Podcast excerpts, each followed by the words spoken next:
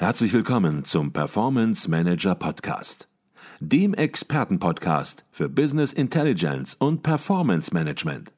Inspirationen, Know-how und Impulse für Controller und CFOs, die noch erfolgreicher sein wollen. Ihr heutiger Gastgeber Peter Blum.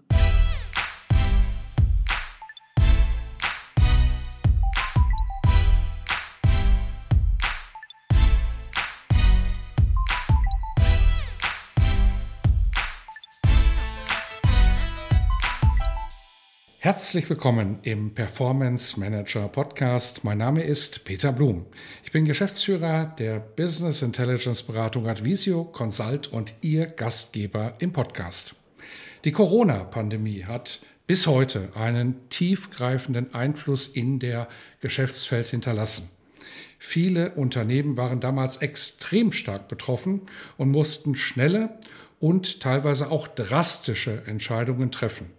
Und eine Branche, deren Geschäft quasi von einem Tag auf den anderen gegen Null absackte, war der Flugverkehr. Vor gut einem Jahr habe ich mit dem Finanzvorstand der Fraport AG, Dr. Matthias Zieschang, gesprochen. Und wir haben uns damals über das Krisenmanagement des Unternehmens unterhalten und auch darüber, welche wichtige Rolle dem Controlling in der Corona-Zeit zuteil wurde. Und heute wollen wir aber nicht nur zurückblicken, wie das Unternehmen diese beispiellose Zeit bewältigt hat, sondern wir wollen uns vielmehr damit beschäftigen, wie Fraport aus der Krise hervorgegangen und wie das Unternehmen heute aufgestellt ist. Begrüßen Sie mit mir den Vorstand für Controlling und Finanzen der Fraport AG. Herzlich willkommen bei uns im Performance Manager Podcast, Dr. Matthias Zieschang. Ja, schönen guten Tag, Herr Blum. Herr Zieschang, herzlichen Dank zunächst mal, dass Sie sich wieder die Zeit nehmen und uns einen Einblick in den Fraport-Konzern gewähren. Beim letzten Mal haben einige unsere Podcast-Folge gehört, haben sich auch gemeldet und waren beeindruckt, wie sie das, äh, die Situationen gemanagt haben und mit welcher ja, Deutlichkeit und Klarheit sie agiert haben. Jetzt wollen wir natürlich heute den Podcast nicht wiederholen und trotzdem, glaube ich, macht es Sinn, wenn Sie zu Anfang zunächst noch mal einen kleinen Überblick geben über den Fraport, über die Geschäftsfelder, über das Konzernportfolio, weil nicht alle haben unseren Podcast vom letzten Mal gehört und ich glaube, das ist wichtig, um wieder ein bisschen reinzukommen ins Thema. Gerne. Wir sind ein internationaler Flughafenbetreiber und unser Geschäftsmodell hat sich organisatorisch in vier Geschäftsfelder aufgeteilt. Das ist einmal das Geschäftsfeld Aviation hier in Frankfurt, das heißt der Betrieb und Unterhalt der Flughafeninfrastruktur, also Bereitstellung der Dinge, die notwendig sind, damit Fluggesellschaften starten und landen können. Das zweite Geschäftsfeld auch am Standort Frankfurt ist das sogenannte Non-Aviation-Geschäft. Dahinter verbirgt sich Retail und Real Estate, also der Verkauf von Waren in Geschäften, was natürlich sehr hochpreisig und sehr hochmargig ist. Und äh, damit verbunden auch das Thema Immobilien, das Vermieten von Verwaltungsgebäuden, aber auch Spezialimmobilien wie Hangars, äh, Hallen, Logistikhallen etc. Das ist das zweite Geschäftsfeld. Das dritte ist das personalintensive Geschäftsfeld Groundhandling, also all das, was mit Gepäck und anderen Services um das Flugzeug herum zu tun hat, also äh, von Betankung bis äh, Zuführung von Frischwasser, Reinigung, aber eben insbesondere das Händeln äh, der Gepäckstücke. Das wird alles in diesem Geschäftsfeld abgedeckt.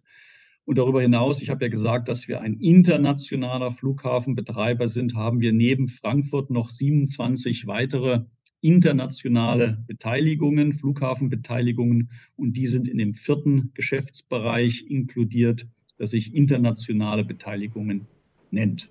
Herzlichen Dank nochmal für die Darstellung, weil ich glaube, das ist wichtig zu sehen, in welchen Bereichen Sie überall tätig sind. Denn sehr oft, und so ist es natürlich auch für Ihre Kunden, wenn man darüber spricht, Kunden als diejenigen, die den Flughafen als Passagiere benutzen, sehen natürlich eben genau den Passagierverkehr. Und der ist natürlich nach der Corona-Krise glücklicherweise in der Erholung. Und wenn ich richtig informiert bin, dann liegen Sie als ja der größte deutsche Flughafen, liegen Sie bei rund 80 bis 85 Prozent des Vorkrisenniveaus, wenn man das als 2019 äh, Niveau sieht, aber 10 Prozent auch über dem Niveau 22. Das heißt, der Passagierverkehr, der erholt sich derzeit.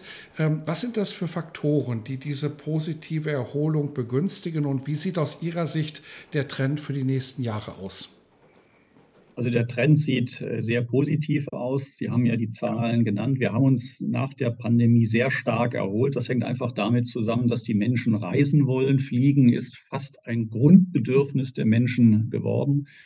Äh, Fliegen ist ja auch äh, historisch gesehen in realen Geldeinheiten immer günstiger geworden. Das heißt, mittlerweile können auch fast alle Bevölkerungsschichten äh, mit dem Flugzeug reisen. Und nach der Pandemie ist dieser Wunsch ungebrochen da.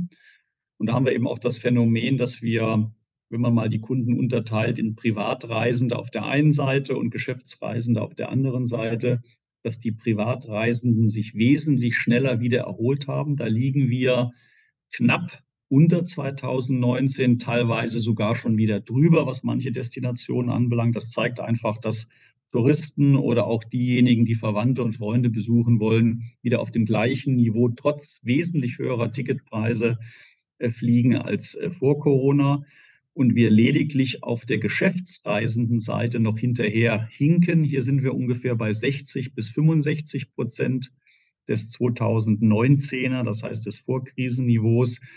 Und hier wird die Erholung noch wesentlich länger dauern. Vielleicht werden wir auch das alte Niveau bei den Geschäftsreisen nicht vollständig wieder erreichen, weil wir eben gelernt haben, mit Homeoffice umzugehen, auch vielleicht sogar es mittlerweile mögen. Auch das Thema Videokonferenzen spielt eine Rolle, die CO2-Diskussion in Firmen. Aber unbeschadet dieses langsameren Hochlaufs im Geschäftsreisendenverkehr äh, gehen wir davon aus, dass nach vorne gerichtet die Privatreisenden dies überkompensieren werden. Äh, mit der Folge, dass wir also spätestens 25, 26 äh, in Frankfurt wieder auf dem alten Niveau liegen werden und im Auslandsgeschäft in der Regel überhalb des alten Niveaus, weil wir außerhalb von Frankfurts fast keine Geschäftsreisenden haben. Das heißt, hier der positive Trend der Privatreisenden voll durchschlägt. An dieser Stelle eine kurze Unterbrechung in eigener Sache. Wir bei Advisio erweitern unser Consulting-Team. Wenn Sie Business Intelligence Tools und Projekte in der Praxis erleben möchten, dann werden Sie Teil unseres Teams und bewerben sich als Consultant, Junior Consultant oder auch für ein Praktikum. Alle Informationen finden Sie unter www.advisio.de slash Karriere. Ich freue mich auf unser Kennenlernen und weiter geht's im Podcast. Mhm, okay, jetzt könnte man natürlich meinen, Mensch, da ist alles wieder im Lot, die Richtung stimmt. Sie haben es gerade ein bisschen differenziert in Richtung Privat- und Geschäftsreisende. Aber trotzdem gibt es natürlich immer eine Menge Unsicherheit, es gibt eine Menge Risiken. Und vielleicht können Sie versuchen, diese Risiken und die Unsicherheiten, die Sie trotz dieses positiven Trends, die Sie aufgezeigt haben, äh, die Sie sehen, vielleicht nochmal auf den Punkt bringen, weil ich weiß, da achten Sie natürlich äh, spätestens auch nach 2019, aber auch schon vorher sehr genau, was sich da abzeichnet. Ja, wir haben natürlich an erster Stelle das Pandemie-Thema, aber da sind wir überrascht worden. Das kann auch theoretisch, nicht nur theoretisch, auch praktisch wiederkommen. Aber das sind sicherlich nicht die Risiken, die Sie jetzt angesprochen haben. Das sind die darüber hinausgehenden Risiken. Und da gibt es allgemein zwei die momentan überhalb der, Luftverkehrswirtschaft schweben. Das ist einmal das Thema mögliche oder vielleicht auch schon faktische Rezession vor dem Hintergrund, dass eben auch statistisch gesehen das Fliegen hochgradig korreliert ist mit der Entwicklung des Bruttosozialproduktes. Das heißt im Umkehrschluss, wenn es eine Rezession gibt, dann hinterlässt das immer gewisse Spuren bei den Passagierzahlen. Das Gute ist, wir wissen, alle Rezessionen dauern 12 bis 24 Monate, dann geht es wieder aufwärts sodass das, auf, wenn es eintreten würde, eine temporäre, ein temporäres Risiko wäre. Ein anderes Risiko, das aus meiner Sicht ähm, höher und schwerer einzuschätzen ist, ist das Thema Inflation. Wir kennen die Tendenzen, die Inflation verringert Kaufkraft und am Ende Kaufkraft ist natürlich die, die Grundlage auch, äh, um die Flugreise bezahlen zu können. Das heißt, falls die Inflation sich als nachhaltig oder nachhaltiger als gedacht erweisen sollte, dann kann das durchaus auch Einfluss auf das Flugverhalten haben, insbesondere natürlich der unteren Einkommensschichten, denn die leiden ja primär unter Kaufkraftverlusten. Ich sage mal, alles das, was oberhalb des Einkommensmedians ist, nimmt das dann vielleicht traurig oder auch nicht traurig zur Kenntnis, fliegt trotzdem. Aber hier gibt es eine gewisse Gefahr in Abhängigkeit der Langfristigkeit äh, der gegenwärtigen inflatorischen Tendenzen.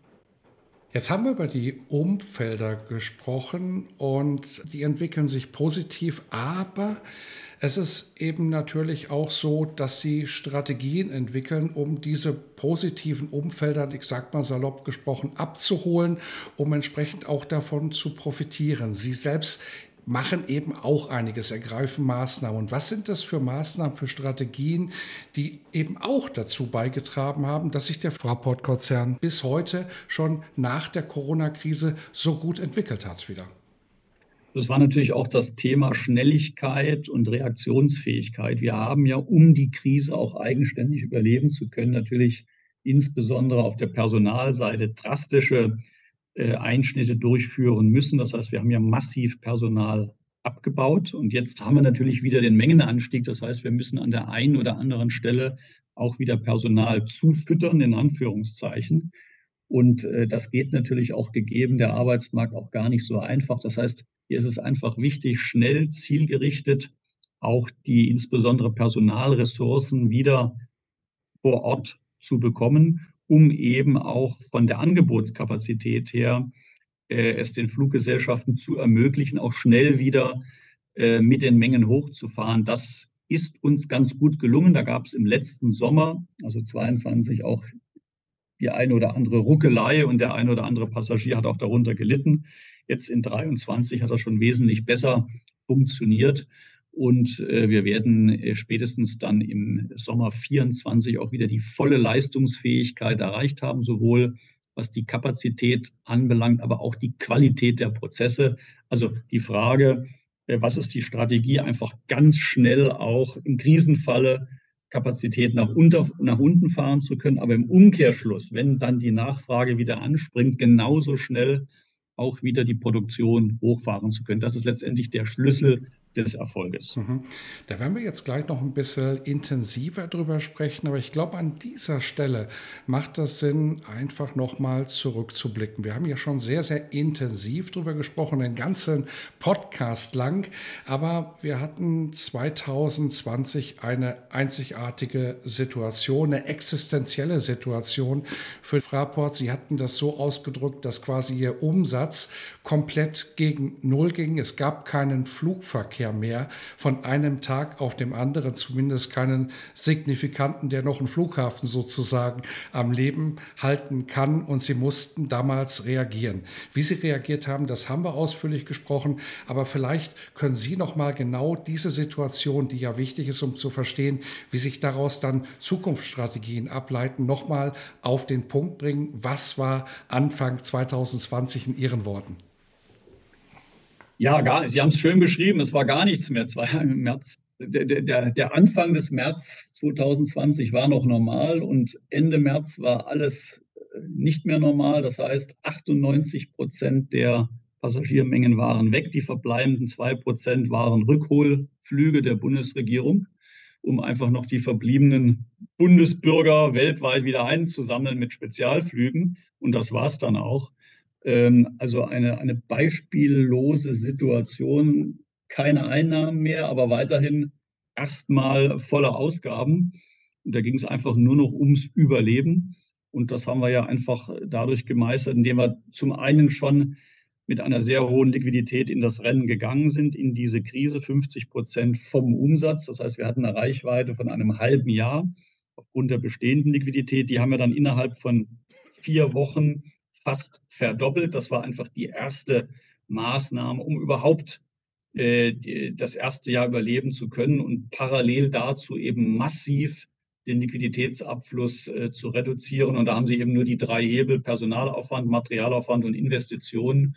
Und es ist uns eben gelungen, innerhalb kürzester Zeit alle drei Hebel massiv zu reduzieren, sodass wir zwar weiterhin einen großen Cashburn hatten, äh, aber im Vergleich zur Ausgangssituation eben signifikant die Ausgaben verringert haben. Und dann ist ja auch wie erwartet der Verkehr wieder leicht angesprungen. Und dann haben wir uns eben über verschiedene Etappen nach oben, sage ich mal, gerettet und das Ganze hat ja auch hervorragend geklappt. In dem Falle hat es hervorragend geklappt und wenn Sie zurückblicken, ich glaube, dann ziehen Sie auch, das haben Sie beim letzten Mal schon gemacht, trotz aller ja, drastischen Maßnahmen, die getroffen werden musste, unterm Strich ein sehr positives Fazit.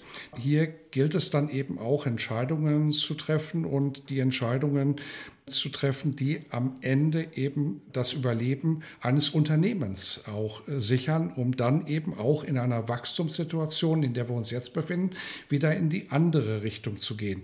Es war eine beispiellose Situation, wie Sie es gerade geschildert haben. Wenn Sie jetzt den damaligen Maßnahmenplan rückwirkend betrachten, dann ist man natürlich immer schlauer, aber wie würden Sie das bewerten?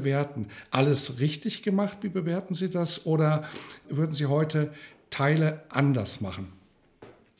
Also man muss das zweigeteilt sehen. Erstmal der, den Plan, den wir ja nicht hatten, den hatten wir ja in, in kürzester Zeit entwickelt. Äh, auch in einer Retrospektive gesehen war der richtige Plan. Also das war richtig und auch im Nachhinein würden wir diesen Plan aus heutiger Sicht nicht anders gemacht haben. Aber der Plan ist das eine, die Ausführung des Planes ist das andere. Und hier haben wir auch wie geplant die Kosten nach unten äh, gebracht. Wir haben auch den Personalkörper äh, exakt so wie geplant äh, nach unten gefahren. Aber uns ist dabei ein handwerklicher Fehler passiert. Ich sage bewusst handwerklich, weil es mit der Planung nichts zu tun hatte. Wir haben genau die Zielzahlen erreicht, die wir uns vorgenommen hatten. Das heißt, ein starker Abbau, insbesondere in den personalintensiven Bereichen, also konkret im Bereich der Bodenverkehrsdienste. Und das Ganze haben wir ja ohne Entlassungen gemacht, sondern eben sozialverträglich mit Abfindungen, mit Auslaufen von Zeitverträgen etc. Also auch sehr smart mit den äh, mit dem Betriebsrat, mit den Gewerkschaften.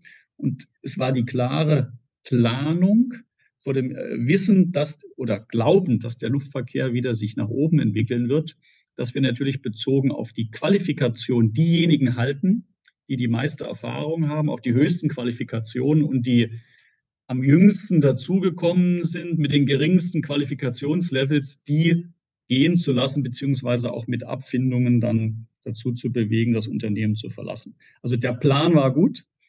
In der Ausführung sind dann aus welchen Gründen auch immer leider auch eine ganze Vielzahl äh, von Mitarbeitern äh, aus dem Unternehmen ausgeschieden, die eben viel Erfahrung hatten, die ähm, ja, äh, sagen wir, hervorragend in, in, in, in hochkomplexen äh, Tätigkeiten äh, sich bewährt haben. Und beim späteren Hochfahren wir zwar mengenmäßig auch relativ gut wieder neue Mitarbeiter gewinnen konnten, aber natürlich nicht mehr temporär das Qualifikationsniveau gehabt haben, das wir teilweise gebraucht haben. Und auch die operativen Probleme, die wir 22 dann beim starken Hochlauf äh, verzeichnen mussten, hingen eben nicht mit der Quantität zusammen, sondern einfach mit dem sehr langsamen Hochqualifizieren, denn einfach Erfahrungen können Sie nicht über Nacht äh, sozusagen ähm, in die Mannschaft reinbringen. Und da gab es einfach handwerkliche Fehler, die passiert sind. Aber ich sage mal, im Großen und Ganzen äh, war das eine sehr gute Leistung. Und ähm, ja, es zeigt mal, dass dann auch im Detail man auch exakt alles nachvollziehen muss. Aber das ist eine Kleinigkeit. Ähm, also aus heutiger Sicht äh, sind wir glücklich, dass wir zu den ein Drittel der Luftverkehrsteilnehmer gehören, die eigenständig überlebt haben und nicht zu den zwei Dritteln, die entweder Konkurs gegangen sind oder eben durch staatliche Hilfe gerettet werden muss. Mhm. Jetzt hat die Umsetzung des Maßnahmenplans, des Maßnahmenkataloges ja auch Auswirkungen auf die Geschäftsabläufe gehabt. Und hat sicherlich in gewisser Weise auch in dem Moment der Umsetzung die Unternehmenskultur ja durchaus verändert, äh, gestaltet möglicherweise auch. Ähm, wenn Sie das per heute betrachten, gibt es da noch Punkte, wo Sie sagen, Mensch, das ist hängen geblieben. Geschäftsabläufe, die wir damals eingeführt haben, Prozesse, die wir eingesetzt haben, die im Grunde aus der Not entstanden sind, aber bis heute ihre Gültigkeit haben, weil es einfach sinnvoll ist, sie beizubehalten. Und wie hat sich die Unternehmenskultur äh, entwickelt, auch im positiven Trend jetzt? Also das Unternehmen oder der Konzern hat sich zum Positiven her stark verändert, allein schon auf der Tatsache, dass wir ja per heute immer noch rund 5000 Mitarbeiter allein hier am Standort weniger haben als vorher. Das heißt, das sind äh, gut ein Viertel weniger, obwohl wir von der Menge her fast wieder auf dem Vor-Corona-Niveau sind. Das heißt, wir haben eine höhere Produktivität, wir haben auch eine höhere Flexibilität. Wir haben ja auch sehr stark in den administrativen oder sogar überproportional in den administrativen Bereichen abgebaut. Und das hat sozusagen auch gezwungenermaßen, das war ja keine freiwillige Vorgehensweise. Und wenn Sie damals die Mitarbeiter gefragt hätten, hätten sie es alle abgelehnt, äh, dieses Programm. Äh, es wurde ja auch ein Stück mit Gewalt durchgedrückt. Das hat das Unternehmen aber schlanker, flexibler, schneller gemacht. Das heißt, unsere insbesondere Entscheidungsabläufe sind nach der Krise viel schneller als vorher. Und kulturell hat natürlich Corona einen Schock verursacht. Denn vorher gab es natürlich die Kultur der Unverwundbarkeit. Ich sage immer so ein bisschen das Beispiel wie Siegfried in der Nibelungensage, egal was passiert, unverwundbar, unsterblich. Ähm, und dann hatten wir die Situation erlebt, dass wir so kurz vor dem Abgrund standen. Das war für uns alle ein Stück ein Ding der Unmöglichkeit. Und diese, diese Nahtoderfahrung, die wirkt natürlich für die, die sie mitgemacht haben, nach. Und das ist aber auch ganz gut so. Denn das, was man gelernt hat, hat, dass so eine Katastrophe auch wiederkommen kann. Wahrscheinlich nicht eine Pandemie, aber vielleicht was ganz anderes. Das heißt, das Bewusstsein, dass man nicht unverwundbar ist, ist ein Stück gut für eine Kultur, weil sie einfach auch die Notwendigkeit zeigt, jederzeit auf neue Dinge schnell und auch ganz stringent reagieren zu können und zu müssen. Mhm. Jetzt haben Sie gerade was ganz Spannendes gesagt. Sie haben gesagt, man hat so ein bisschen das Gefühl gehabt, vielleicht so in der Stärke, ja, dass einen nichts umhauen kann, dass es immer positiv weitergeht. Und sie sind durch die Corona-Krise natürlich eines Besseren belehrt worden und ja, mussten schnell reagieren, haben das gut gemacht, haben auch entsprechend über ihre Lessons learned gerade schon gesprochen. Aber man könnte natürlich jetzt aus dieser Situation denken, dass das möglicherweise die ja, langfristige Strategie des Unternehmens ein bisschen beeinflussen könnte, die Erfahrungen, die sie gemacht haben, dass man vielleicht nicht mehr so mutig nach vorne geht, geht, sondern sagt, Mensch, da könnte natürlich was passieren wieder, was uns wieder so stark trifft, dass wir einfach ja auch wieder reagieren müssen und äh, manche Dinge kann man halt auch nicht abbauen. Wir sprechen gleich noch über ein drittes Terminal, was gebaut wird, dass Entscheidungen nicht mehr so mutig getroffen werden. Wie sehen Sie das? Also eher das Gegenteil äh, ist eingetroffen und eingetreten. Also vor der Krise war ja der Luftverkehr dadurch gekennzeichnet, also Luftverkehr heißt Flughäfen und Fluggesellschaften, dass Entscheidungen immer sehr langwierig waren. Also viele Abstimmungsprozesse, viele Bedenken. Es hat alles immer länger gedauert. Infrastruktur ist ja was langfristiges, nachhaltiges. Und so waren auch ein Stück die, die Entscheidungsvorgänge. Viele wurden eingebunden, mitgenommen und am Ende hat man irgendwo einen Kompromiss gefunden, auch zwischen den Systempartnern.